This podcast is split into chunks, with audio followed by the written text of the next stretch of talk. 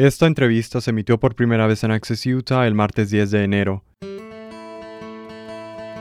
Elon Musk suspendió recientemente las cuentas de Twitter de varios periodistas. Con la reciente agitación en Twitter, algunos periodistas se encuentran entre los que abandonan la influyente plataforma. Otros están considerando tomar otros pasos. Twitter ha sido especialmente importante para periodistas y funcionarios públicos. Matthew LaPlante, profesor asociado de periodismo de la Universidad Estatal de Utah, dice que Twitter tiene una pequeña participación en el mercado general de las redes sociales, pero juega un papel muy importante en el periodismo y la comunicación cívica. En muchos casos es la única presencia real en las redes sociales que tienen los periodistas, los funcionarios públicos y las agencias gubernamentales.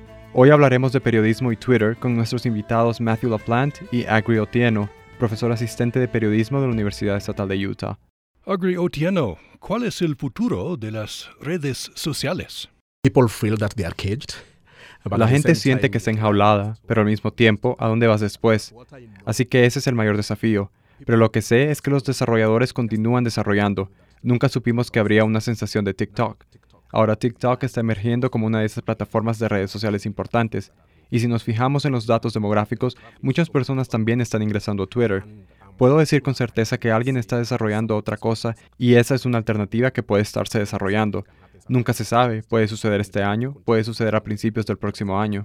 La gente continúa observando las tendencias y los desafíos que están sucediendo. Entonces, lo que está sucediendo en Twitter en este momento es una oportunidad para que algún ingeniero de software aproveche lo que está haciendo y proponga una plataforma alternativa. ¿Deben los periodistas dejar Twitter? Uh, los periodistas son conocidos como personas que le dicen la verdad al poder y que no se rinden.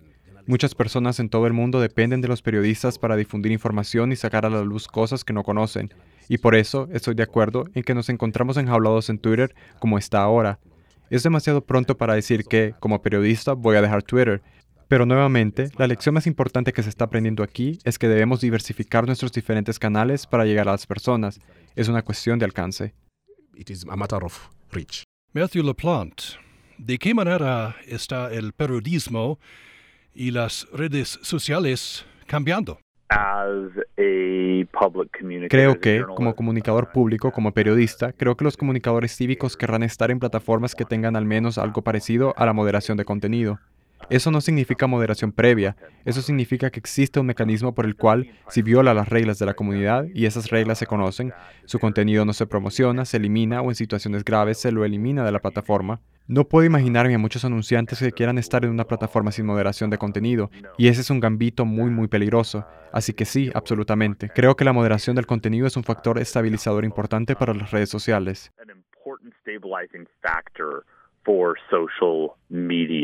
Para escuchar la entrevista completa en inglés, visite upr.org. Para Utah Public Radio, soy Manuel Girón.